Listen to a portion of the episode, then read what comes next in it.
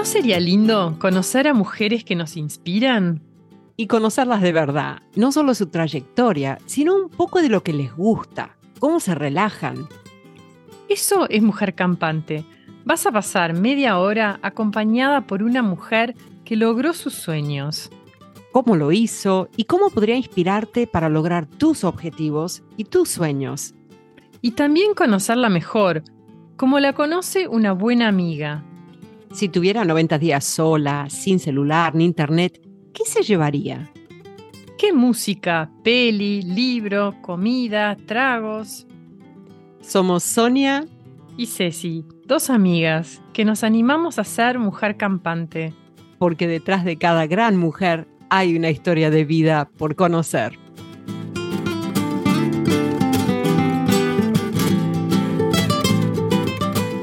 Ceci, no puedo creer que ya llevamos seis meses con Mujer Campante y más de 30 podcasts. Hay que celebrar. Cuando se nos ocurrió hacer Mujer Campante, estaba segura que íbamos a conocer a mujeres que nos iban a inspirar, pero no me esperaba cuánto me iba a quedar de sus anécdotas, de sus consejos de vida, que las cosas que compartían empezaron a transformarme a mí con sus palabras, sus actitudes, su optimismo. Y por eso estos próximos dos podcasts van a ser un poquito distintos. Como es fin de año, es un momento de reflexión, de recapacitar, de ver qué me llevo de este año para mejorar el que viene, aunque sea un poquito. Y como aprendí tanto de estas mujeres campantes en 2023, esta media hora será mi selección personal de los momentos que me dejaron pensando y me acompañan todavía, mucho después de escucharlas. Y ojalá les lleguen tanto como a mí. Primero, quiero que escuchen a Bárbara Hernández, la nadadora extrema chilena que hace hazañas que parecen imposibles en agua gélida, sin neopren. Entre ellos, el récord en la Antártida de dos kilómetros y medio. Y le pregunté por qué se desafía así. Eh, a veces la prensa lo entiende mal y nos pregunta y piensan que es como un afán como de desafiar la muerte porque es un deporte extremo. Yo creo que lo que todos los deportistas extremos sí tenemos en común es esta forma distinta de abrazar la vida, es una forma que te obliga a dar lo mejor de ti, tanto física como mental, como emocionalmente, eh, más allá de lo que otros creen posible. Entonces, mucha gente a veces en los comentarios nos pregunta, bueno, pero ¿por qué? Sobre todo aquellas personas que no son deportistas, como que no o que no tienen una pasión. Yo creo que la gente que tiene una pasión tiene una mirada distinta, porque la respuesta es ¿por qué no? ¿Por qué iba yo como chilena eh, y como latina esperar que viniera una norteamericana, una inglesa, como han venido otros nadadores a nadar en, en, en Océano Antártico, eh, para saber si era posible o no? ¿Qué tienen ellas que no tenga yo? O ellos que no tenga yo, especialmente los hombres. Entonces creo que mm, es una forma distinta de motivar también a la gente, de poder hablar de superación, de esfuerzo, de compromiso. Bárbara Hernández, nadadora extrema en el podcast 7 de Mujer Campante. Esa valentía me quedó. ¿Qué tienen ellas que no tengo yo? Y su compromiso con el esfuerzo, con el intento. Gracias, Bárbara. Otra invitada que me enseñó mucho fue Elena Estrada, una autora comprometida con que tomemos las riendas de nuestras vidas, de nuestro valor, en todo sentido, desde lo financiero a lo emocional. Y me encantó escuchar como un momento de fracaso, un traspié en el camino, lo transformó en un éxito gracias a su honestidad. Escuchen a Elena Estrada. Bueno, esto fue una firma de libro, ¿no? Que se hace cada tanto. Y bueno, estuvo mal organizada y hago mea culpa en lo que me toca de responsabilidad de eso. Eh, pero bueno, la verdad que fue bastante patético, si querés, porque estaba en un pasillo de un shopping, que es una cosa fría, me pusieron una mesa del, del, patio de comida, ¿no? Todo como metálico, feo. En general estas cosas son lindas, esto fue feo. Y estaba yo ahí sentadita en un pasillo vacío, de un shopping vacío, con tres libros puestos uno apilado del otro, o sea, cero gracia. Y bueno, esperé, esperé, esperé, y 20 minutos, media hora, 40, no vino nadie. Y dije, y tampoco nadie va a venir, ya está, esto, esto es así. Entonces, por un lado, por supuesto, vergüenza ajena, timidez, pudor, y también me agarró el humor, por suerte, que a mí me salva bastante. Entonces me saqué una foto así, además de, atrás se veía como el patio de comidas mismo, eh, y yo sola, y, entonces llegué al hotel, estoy en una provincia, y dije, bueno, esto es parte del camino, no se lo recomiendo hacer a alguien que empieza. Yo tengo alguna espaldita que puedo hacerlo y no, no va a ser costosísimo para mí. Y me parece que, está bueno que, aunque de afuera, como vos empezaste a decir, que viste tres libros, de todo, bueno, y estas cosas pasan también. Tengo momentos de luz y otros que no. Eh, y entonces dije, lo voy a compartir porque me parece que está bueno, que, y, y además nobleza obliga. Si hubiera venido gente, yo hubiera sacado las fotos y las hubiera subido. Bueno, ahora que no vino nadie, ¿qué? Y bueno, toca esto, no he de vuelta, estoy comprometida con la honestidad acá. Y entonces lo subí bastante inocentemente, no le puse filtro, nada, así, tipo una cosa más de las que subo en LinkedIn. Fui a comer, porque era la noche, y cuando subí, volví, ya tenía 400 mil una cosa increíble, llegó a 2 millones de personas, a Estados Unidos, Italia, Alemania, eh, toda Latinoamérica, me hicieron notas, digamos, en la televisión, pero y, bueno, tuvo como mucho rapport de, esto también pasa y, creo que, que, bueno, estuvo bueno poder poner este tipo de cosas en LinkedIn, ¿no? Porque en las redes sociales si se te coma una torta es fácil, nos pasa todo y es divertido y es gracioso. Ahora cuando se toca tu prestigio profesional ya no tanto. Eh, y entonces eso hace que en LinkedIn todos subamos nuestros éxitos y no todos nos sacamos el premio, ni nos dieron el cargo, ni, ni nos tomaron en el lugar que hubiéramos querido.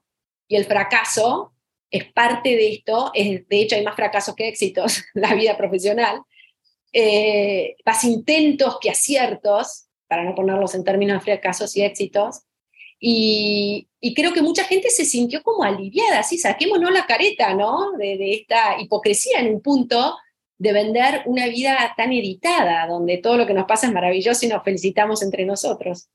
Y bueno, de hecho decís que, o sea, el humor te ayudó, pero digamos, tenés como frases que te ayudan como un amuleto cuando estás así un poco bajoneada. Sí, este, tengo esto de, de los baby steps, ¿no? Pasitos de bebés para mí es crítico cuando estoy como muy angustiada en general cuando estoy angustiada veo como una montaña gigantesca que voy a tener que subir y no voy a poder. Y entonces me concentro en el centímetro, no en el metro, en el centímetro que tengo adelante, no miro la montaña y digo, me voy a ocupar de este centímetro.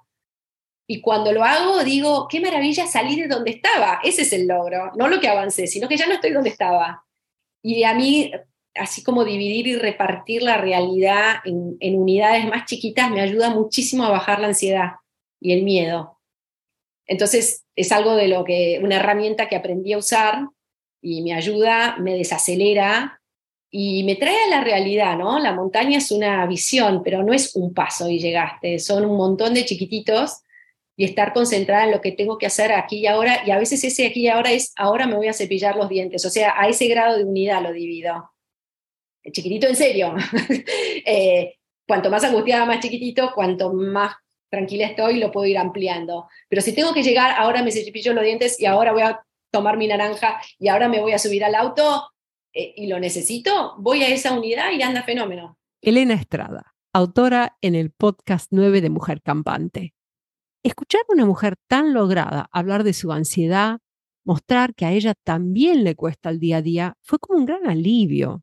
Y cada vez que yo me siento agobiada me acuerdo de sus pasitos de bebé. Nunca me imaginé que una cantante de rock nacional, de jazz, de blues, acostumbrada a desempeñarse frente a públicos en vivo, multitudinarios, sufría de ansiedad. Pero le pregunté a Deborah Dixon, la Dixon, si todavía se ponía un poco nerviosa al subirse al escenario. Escúchenla. Me pongo nerviosa, pero me encanta. Claramente es, el, el, lugar donde uno como que se transforma, ¿no? Yo siento como que sí, los primeros minutos hasta que te acomodas y todo, sí, siempre me, siempre me puse nerviosa. Em, pero después, una vez que, entro en calor, es el lugar que yo disfruto a morir, ¿no? Me encanta, me encanta. Y eso eh, creo que es muy importante. Cuando, si uno deja de sentir esa cosa, déjate otra cosa. Debra Dixon, rockera del podcast 21 de Mujer Campante. Su energía es contagiosa. Y me sorprendió que ser cantante nunca fue su plan de vida. Cosas de la vida que uno nunca se espera, ¿no? O por lo menos yo. Hay gente que la tiene como muy clara desde que, estudia, desde que es chico, que quiere determinada cosa, y, y sigue, ¿no? Y sigue en ese camino. Yo la verdad que no tenía ni idea de que me iba a terminar dedicando a cantar. Algo que me enseñaron las mujeres campantes es estar siempre abiertas a nuevas posibilidades. Y el ejemplo más grande es Lucila Cábana, la abuela youtuber, que ahora tiene casi 50 millones de videos vistos en su canal de YouTube, Tejer con Lucila, y nos contó cómo empezó todo. Sí, no, lo insólito, insólito. Reconozco que, bueno, siempre, como ya sabemos, me dediqué a, a tejer. Primero di clases de costura por las amigas que empezaban la comunión de las chicas y como siempre me gustó coser, y también tejer, hasta que en un momento dije, bueno, era más trabajoso enseñar a, a coser y empecé con tejido. Y estuve en Utilísima, Utilísima Satelital en un programa que mm, me llamaron para enseñar, el programa se llamaba Puntos y Puntadas, y por supuesto que yo era el punto. y bueno, y me sorprendí porque siempre creí que no, que me era difícil transmitir o, no era muy, diríamos, muy simpática, no me parecía que fuera muy desenvuelta, qué sé yo. Y cuando estuve en Utilísima me di cuenta que cuando hablaba sobre lo que sabía, me encantaba y sabía llegar. Así que me sirvió muchísimo esos tres años de decir, a la miércoles, cuánta gente le, le, puedo enseñar y me entiende. Bueno, aparte, claro que soy maestra y creo que eso también sirve para cuando uno le gusta enseñar. Y bueno, ahí quedó y en un momento tenía varios videos guardados, después los pasé a CD de hace mil años. Y un día, en fin de año, eh, les dije, bueno, chicos, esto es mi herencia, como diciendo, hagan lo que quieran con todo lo que está grabado y qué sé yo y uno de mis nietos dice, ¿y por qué no estás en YouTube? Y ellos me dicen Granny a mí, y me dice, y tenemos una Granny youtuber. Bueno, y créase o no, mi hija con su marido que viven acá en, que viven en España, empezaron a organizar, organizar, y bueno, y así surgió Tejer con Lucila, créase o no. Y así que para mí fue un desafío todo lo que sea tecnología decir yo me voy a grabar con una cámara, me parecía imposible saber lo que era el diafragma, esto, bueno, créase o no, lo hago sola.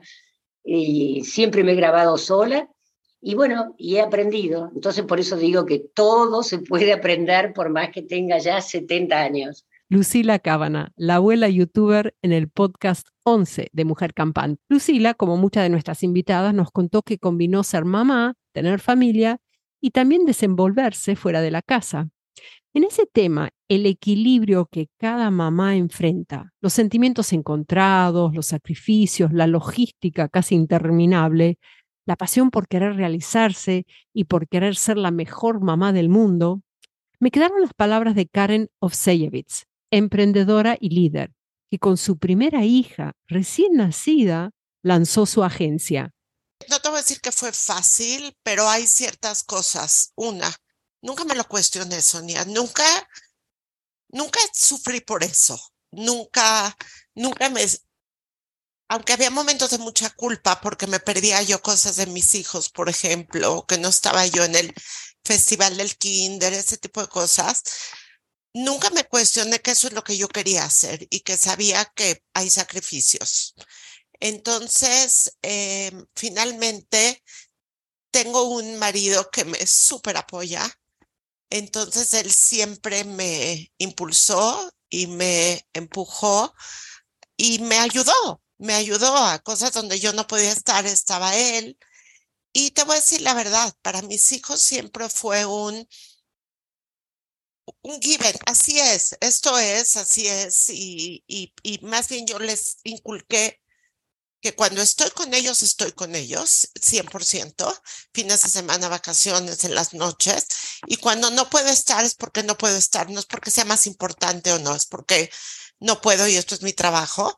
Y fue difícil, fue difícil sobre todo eh, cuando eran chicos los tres y la logística a veces, eh, correr todo el día, yo sentía que todo el día estaba corriendo de un lado para otro y estaba yo en la clase de natación con mi laptop abierta, eh, trabajando y el hijo en la alberca diciéndome, mira, mamá, yo sí, pero sigo aquí. Entonces, ese multitasking, ese tener que estar en muchas cosas al mismo tiempo, no te puedo decir que es fácil, pero ahora que lo veo hacia atrás, eh, es un tema de saber equilibrarlo y sobre todo tratar de no sentirse culpable, porque creo que las mujeres somos buenísimas para sentirnos culpables de todo lo que, lo que no hacemos. Karen Ovseyevitz, emprendedora y líder del podcast 4 de Mujer Campante. Gracias, Karen, por recordarnos que la culpa no suma. Preparando este podcast, reflexioné si había algo que tenían en común las invitadas. Todas tenían compromiso de dedicarse todos los días a mejorar. También estar abiertas a las oportunidades inesperadas que les podía regalar la vida. Por ejemplo, nuestra invitada más joven, Pilar Policano, violinista prodigio de apenas 16 años, contándonos cómo pudo tocar para el Papa Francisco. Me había contactado el embajador de, Argentina en Hungría, en Budapest, que eh, me contó que este, el Papa iba a ir a hacer una visita de Estado al país, este, a la ciudad de Budapest, y eh, que estaba la posibilidad de que eh, hubiera un lugarcito para que yo tocara, este, para, para, presentarme, y era muy poco probable, pero al final se dio, este, y, bueno, nada, fuimos y, y, y, le toqué este, un tango, este, la comparsita, el arreglo para violín solo, este, y bueno, charlamos un poco y, nada, tuvimos ese encuentro que estuvo muy bueno, la verdad, muy emocionante.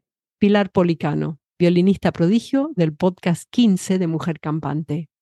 Otra anécdota que me inspiró fue una que compartió la cantante Julia Moscardini, en que nos cuenta cómo llegó a tomar clases con una leyenda del jazz, Sheila Jordan. Es muy loco. A mí me, yo la escuchaba a Sheila antes de, antes de meterme profesionalmente en el jazz. Eh, digamos, yo escuchaba jazz por, por gusto, por placer, desde mi adolescencia y había llegado a un disco de ella eh, por, por, internet, digamos, ya se empezaba a hacer más común poder escuchar online y estaba YouTube y todo esto, no, no hace tanto, no soy tan vieja, pero, pero, bueno, era medio una novedad poder escuchar y descargar música así online.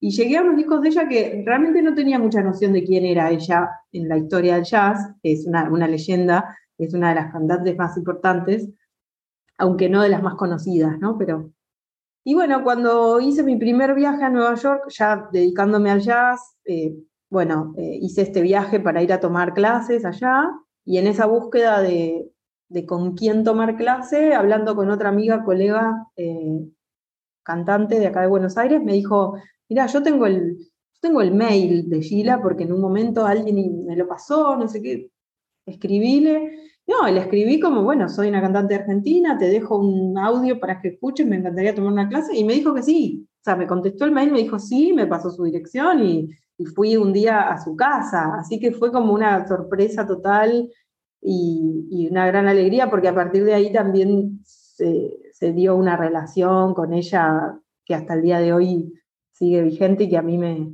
me inspira muchísimo. Julia Moscardini, cantante de jazz, en el podcast 3 de Mujer Campante. Gracias, Julia, por recordarnos que siempre vale la pena preguntar, porque el no ya lo tenemos. Y si uno se anima a preguntar, a lo mejor la respuesta es sí.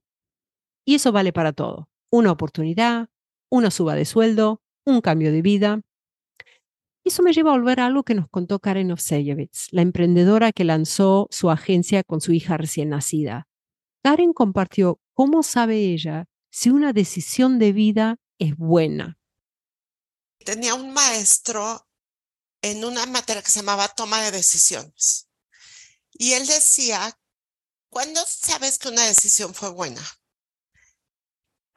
¿No? Entonces había gente diciendo cuando la tomas, había gente diciendo 20 años después cuando ves las consecuencias. Y, y yo platicaba mucho con él y él me decía, tú tienes que saber que una decisión es buena cuando la tomas. En ese momento, con la información que tienes, cuando con el contexto, es una buena decisión por lo que sabes. Nadie podemos ver el futuro, ¿no? Karen Ovseyevitz, del podcast 5 de Mujer Campante. Gracias por recalcar que no vale la pena dar vueltas sobre lo que decidimos en el pasado. una decisión es buena cuando la tomás, en ese momento y después, pase lo que pase, ya fue. Me impactó mucho conocer la historia de vida de Marcela Ojeda, periodista del movimiento Ni Una Menos, la campaña en contra del femicidio y las violencias en contra de las mujeres. Sobre todo que si bien fue un tuit suyo el que desató el movimiento, ella no se siente fundadora, sino parte de un colectivo. Yo he sido parte. Lo escribí yo, por supuesto que sí, lo escribí yo, fue el puntapié inicial, por supuesto que sí me hago cargo, pero sin, el, sin las redes, sin este, esta sinergia y esta conexión que tuvimos esas 20 mujeres desde, distintos ámbitos, distintos lugares, distintos espacios de procedencia y compartíamos profesiones, pero también con, llevando adelante nuestra profesión de manera diversa y diferente, eh, no hubiera sido posible. Marcela Ojeda, del movimiento Ni Una Menos, en el podcast 23 de Mujer Campante. Gracias, Marcela, por la humildad de reconocer que todo se logra juntas, que nada se logra sola. Y es por eso que quiero terminar mi selección con un cuento compartido por Carolina Zagal, bióloga marina, un cuento que a ella le da fuerza para dar lo mejor de sí, por más imposible que parezca la tarea. El cuento del colibrí. Es acerca de un pequeño colibrí em, que, em, bueno, hay muchos animales en un bosque que se está incendiando y se sienten agobiados y abrumados por, por lo que está sucediendo, porque obviamente es un incendio tan grande que va a quemar todo, todo este hogar. Y el pequeño el colibrí va, va eh, se acerca a un, a un río cercano y va eh, derramando gotitas de agua sobre el incendio, pequeñas gotitas de agua. Y los, los, amigos del bosque dicen, pero pequeño colibrí, ¿qué estás haciendo? Nunca vas a poder apagar ese incendio con ese piquito tan pequeño que tienes eh, y el incendio tan grande. Y el colibrí les dice, estoy haciéndolo lo mejor que puedo. Eh, lo haré lo mejor que pueda. Entonces, finalmente el, incendio termina quemando el bosque entero y la pregunta que yo le hacía a mis estudiantes es, es, bueno, ¿el, ¿el, colibrí pudo solucionar el problema? Y me decían, no. Pero ¿cómo se sintió el colibrí y cómo se sintieron los otros animales del bosque? Entonces nuestro lema en la clase era, lo haré lo mejor que pueda. Porque a veces, claro, los problemas uno los siente tan grande eh, que nos agobian. Eh, pero si lo hacemos lo mejor que podemos, eh, está esa sensación de esperanza, ¿no? Carolina Zagal, bióloga marina del podcast 19 de Mujer Campante. Gracias, Carolina, por animarnos. Por más imposible que parezca el próximo paso, haré lo mejor que pueda. Así que con esa sensación de esperanza, te damos gracias a vos por compartir esta media hora con nosotras. Ojalá te dé ánimo para lograr tus sueños, tus esperanzas y que hoy sea un día en que tengas el valor del colibrí para dar un paso para lograr la vida que deseas y el mundo que desees que te rodee. Queremos darte las gracias a ti por escuchar. Porque gracias a vos este podcast tiene vida.